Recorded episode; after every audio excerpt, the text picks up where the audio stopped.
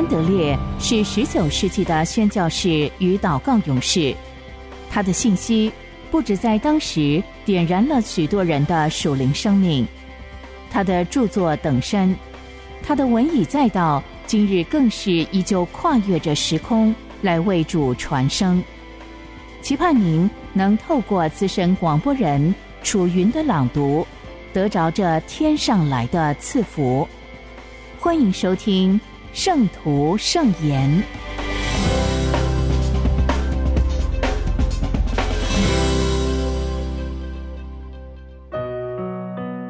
新生命，谦卑。弥迦书六章八节。他向你们所要的是什么呢？只要你行公义、好怜悯、存谦卑的心，与你的神同行。马太福音十一章二十九节。我心里柔和谦卑，你们当负我的恶，学我的样式，这样你们心里就必得享安息。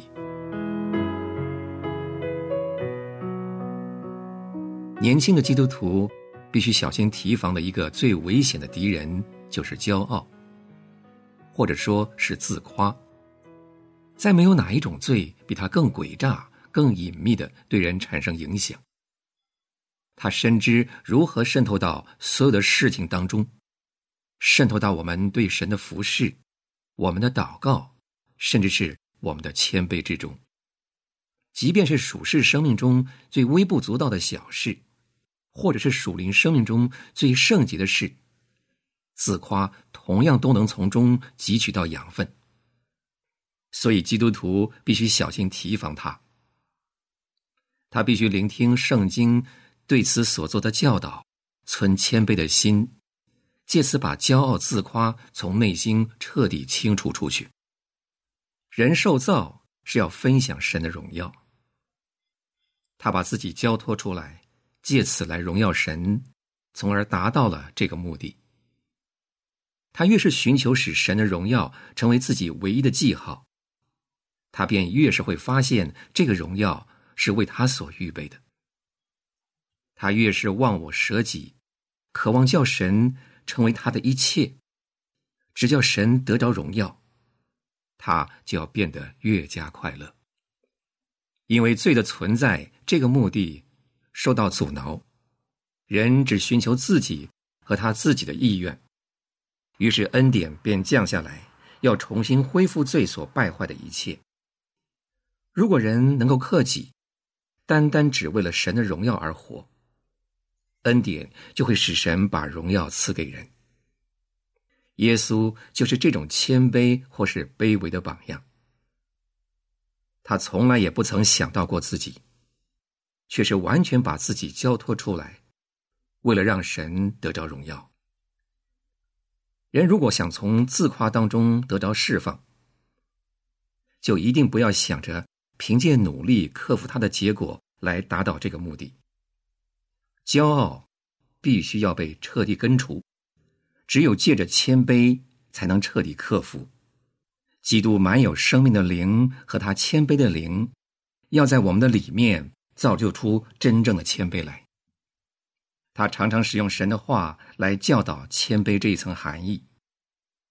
我们都明白，正是借着神的话，我们才从罪里面得以洁净；同样，也是借着神的话，我们才得以成为圣洁，并且被圣灵所充满了。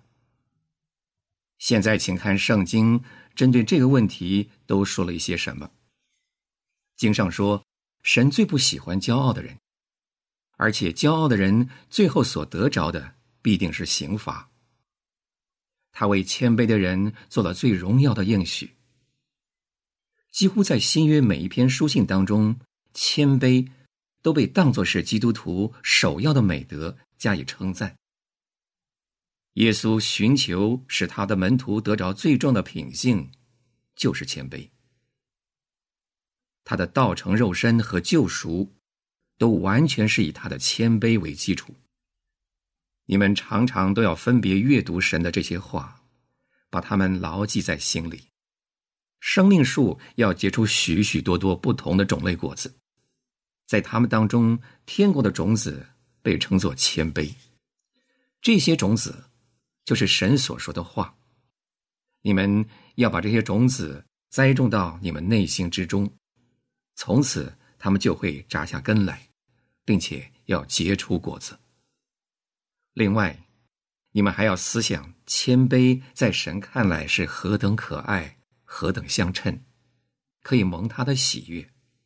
人既是为了神的荣耀受造，你们就会看出谦卑与你们相称的。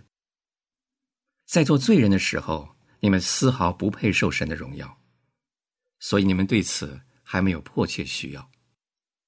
得救赎的灵魂，因为知道。只有至死循着天性的自我，才能得着新生命。于是就会发现谦卑是必不可少的。既然成了天父的儿女，完全被他的爱所压服了，你们就必须把谦卑看得比一切都要紧。但是在满有恩典的生命里，信心要成为首要的。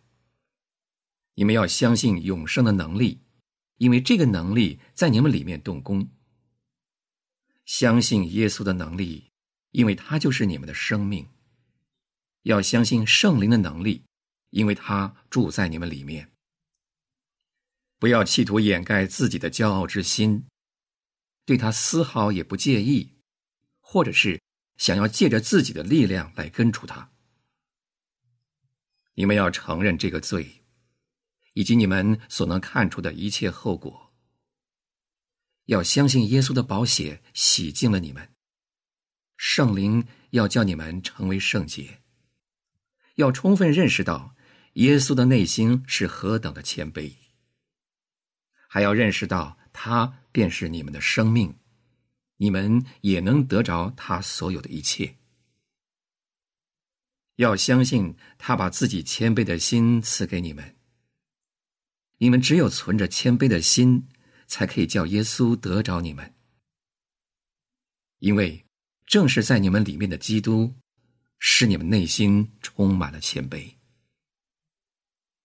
主啊，圣洁的主啊，人的儿女中间，未曾有人像你一样尊贵、圣洁、充满荣光，也从没有人像你一样谦卑，时刻准备舍己。甘愿做众人的奴仆。主啊，我们什么时候才能认识到谦卑是神赐给人的恩典？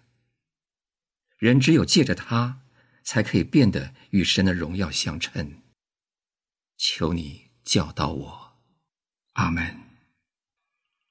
我们一起思想：一，你们要留心，切莫助长他人的骄傲之心。你们也要小心提防，不要叫别人助长你们的骄傲之心，尤其是小心不要自己助长自己的骄傲。凡事始终都要叫神得着荣耀，要竭力传扬他儿女的一切良善，为此由衷的感谢他。不管是朋友还是敌人，你们只要稍稍得着别人的称赞，就要为神所给予你们的帮助而感谢他。特别是不要一心想着叫自己得着原本不属于自己的荣耀，倒要把一切荣耀都归给神。凡事都要谨慎，只要叫神在一切事上得着荣耀。二，绝不要以为优柔寡断或者犹豫不决就是谦卑，发自内心的谦卑和强烈的信心始终形影不离。百夫长说。主啊，你到我舍下，我不敢当。富人说：“主啊，狗也吃它主人桌子上掉下来的碎渣儿。”在主看来，这两个人是最谦卑、最忠信的。理由就在于，我们越是与神亲近，我们就越是降卑自己。但我们在他里面就变得越加大有能力了。我们越是仰望神。就越是看出自己的卑微，便要更加信服他。想要变得谦卑，就要叫神充满了你们的眼目和内心，只要神成了你们的一切，你们就不再会有时间挂虑世人的称赞了。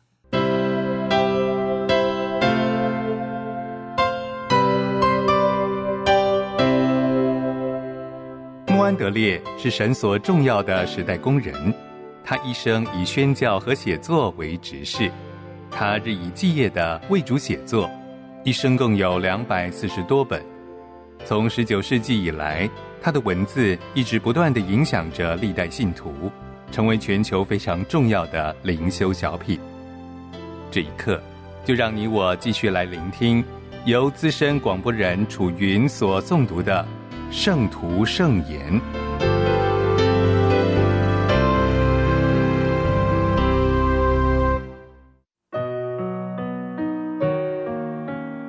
数天的医治。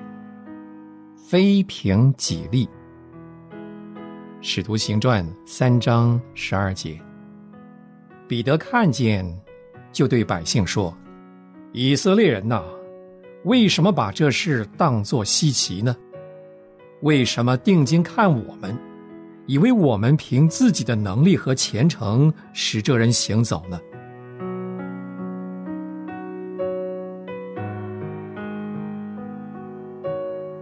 瘸子在店门口得着医治，人们一起跑到彼得和约翰那里。彼得眼见百姓要将这件事神机归功于他们的能力和圣洁，就一刻也不单言的马上纠正事实，告诉他们一切的荣耀全属耶稣。人们必须相信的是主，无疑的。彼得和约翰充满信心和圣洁，也可能是他们那个时代最圣洁和最热心的神仆。否则，神不会选择他们做医病的器皿。但是，他们自己明白，他们生命里的圣洁不是出于自己，而是神借着圣灵赐下的。他们想到自己是渺小的，而没有高抬自己的圣洁。他们只知道一件事，就是所有的能力全属于他们的主。于是赶紧宣布，在这件事上他们无丝毫功劳，一切全是主所做的功。属天医治的目的，乃是要证明主耶稣的能力，在人的面前见证他是谁，并且宣告他的神能是要吸引人心。归向他。但愿那些被神所使用帮助别人的人，牢牢记住彼得的话：不是凭我们自己的能力和圣洁。这件事务必要强调，因为信徒往往思想偏差了，尤其是那些凭着出于信心的祈祷和一人祈祷所发的力量是大有功效的而恢复健康的人。最容易陷入这种危险。只看重神所乐于使用的器皿，认为他的能力只在于人的敬虔上。无疑的，出于信心的祈祷是真正敬虔的结果。但是那些得着的人必深知，那并非出于自己，也并非凭自己力量所得到。他们深恐稍稍掠夺了属于主的荣耀。他们知道。如果自己这样做，必使神不得不收回所给的恩赐，而他们的最大希望是要看见神借着他们所祝福的灵魂，与主耶稣基督进入更深更密切的关系，因为这才是他们医治人应该产生的结果。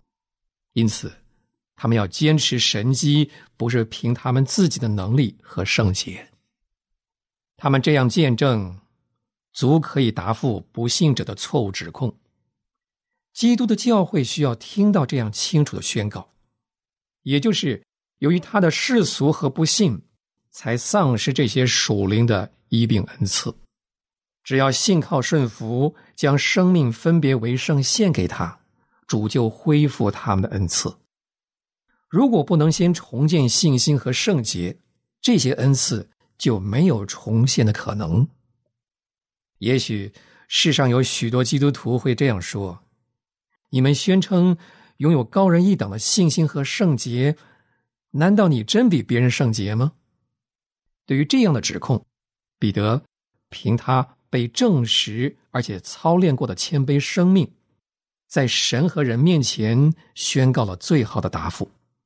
他说：“不凭我们自己的能力和圣洁，耶和华荣耀不要归于我们，不要归于我们。”要因你的慈爱和诚实归在你的名下，对付我们自己的心以及撒旦的诡计，这样的见证是必须的。因为欠缺信心的教会固然得不着医病的恩赐，那些有这些恩赐的信徒，又由于成为特殊人物，难免陷入自以为意的危险。仇敌是不会放过这样的机会的。上了圈套的人是可悲的，我们应该提防他的诡计，要不断祷告，求主保守自己，立持谦卑，因为只有这样，才能持守，并且得着更多恩典。我们如果能够保持谦卑，就会发现神越使用我们，我们就越坚信只有神和我们同工，一切荣耀完全归于他。我们能说。这原不是我，乃是神的恩与我同在。最后，这个见证对于渴望救赎、期盼接受基督医治的软弱者非常有帮助。他们听了太多分别为圣和完全顺服的见证，产生错误的观念，以为自己必须达到至善至美之境，结果他们失望了。让我们记得，我们得到的恩典。不是凭我们自己的能力或圣洁，只是凭着一颗单纯的信心，一颗孩童般的信心，对自己的能力和圣洁毫无所知。只要将自己完全交托给他，他是信实的，而且凭他的全能必能成就他的应许。我们不要自作主张，只要感到自己是无能的。希望从神和他的话语得到一切，我们就会明白，主借他信实的圣名，用何等荣耀的方式来医治疾病。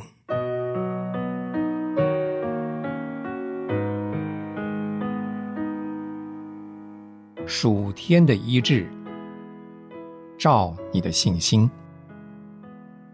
马太福音八章十三节。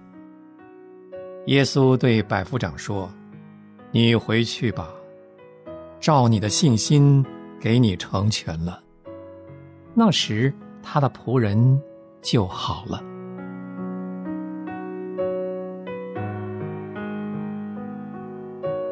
这节经文给我们天国的基本法则，为求了解神对待他子民的方式，以及我们与神之间的关系。有必要彻底明白这项法则，而不至于偏离。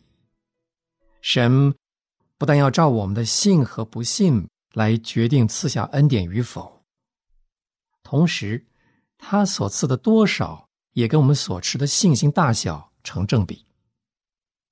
只有那些肯全心全意将自己完全交托在他属天工作之下的信徒，才能得到他的祝福。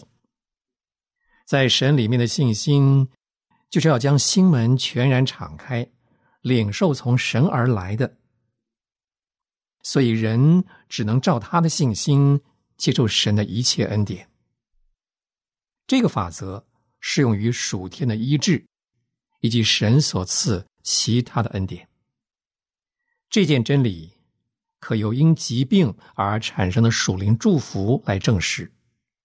通常人会问两个问题：第一，神的儿女久卧病榻是出于神的旨意吗？第二，既然属天的医治会带来比疾病本身更大的属灵祝福，神为什么让他的某些儿女们卧病多年？在这些情况，神仍然能够。在与他的交通当中给予祝福吗？我们对这两个问题的答复是：神会按照他们的信心供应一切所需。我们前面提过，教会的信心随他的世俗化的程度的增加而逐渐缩小，以至于完全消失。信徒好像并不明白，他们可以向神祈求属天的医治，成为圣洁，为他所用。他们只要努力顺服他的旨意，把疾病看成与世界分别的机会，这样，神。就会赐予他们所求的。除了按照他们信心祈祷给予医治之外，他极愿意给予更多。可惜他们缺少信心来领受。不过，无论他们在哪儿，无论他们是多么软弱，神永远愿意供应他的儿女。因此，病人只要不顾一切的甘愿顺服他的旨意。就可以跟他享有至深的内在灵教，这样他们所得到的医治，无疑可以证明神悦纳了自己的顺服。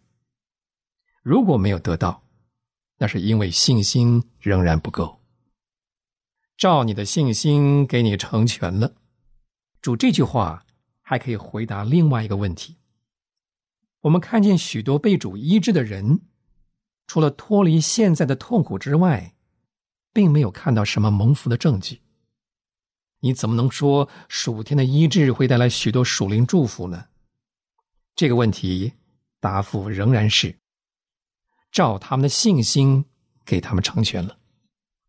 许多病人亲眼目睹别人医治，自己也鼓起信心向主求。耶稣答应了他们的要求，但是。却没有祝福他们的灵魂。主在升天之前，不像现在这样能够自由进入人心，因为那个时候还没有赐下圣灵来。那个时候，病人得医治，几乎只限于身体蒙福。以后圣灵赐下，信徒认罪悔改，得着灵恩，成为获得医治的重要条件。保罗给格林多教会的书信，以及雅各给分散在海外十二支派的信信当中，都做过同样的勉励。因此，按照我们信心大小，我们无论从外在的彰显或内在生命的影响上，都领受到应得的属灵恩惠。在此，我们劝勉每一位。正寻求以主耶稣为神医治的受苦信徒，千万不可以受到疑惑的阻碍，以至于怀疑神的应许。要坚定信心，荣耀神所应许，照你的信心给你成全了。如果你心信靠永活的神，必然会得到丰盛的祝福。千万不要疑惑。信心的本分，就是要抓住那看起来好像不可能和稀奇的事。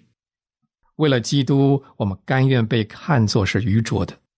在世人和无知的信徒面前，我们不必惧怕被人看作心智软弱的低能者，因为凭着神话语的权柄，我们可以相信别人还没有认识的事情。纵然神迟延应允你的祈求。甚至你的病情好像更恶化，也不可以因此失望灰心，把我们的脚踏在神话语的坚固磐石上吧。我们既是他的肢体和圣灵的殿，尽管求主在我们身体上彰显他的大能。神已经赐给你坚定的保证，应允为你身体负责，让我们持守信心。因为他的医治能力，也荣耀了他自己的名。穆安德烈说：“但愿我生命中的每一刻不会浪掷于神同在的亮光和喜乐之外，也愿我无时无刻不将我自己交托给神，作为他的器皿，能充满他的灵和他的爱。诚愿穆安德烈的但愿也成为你我的心愿。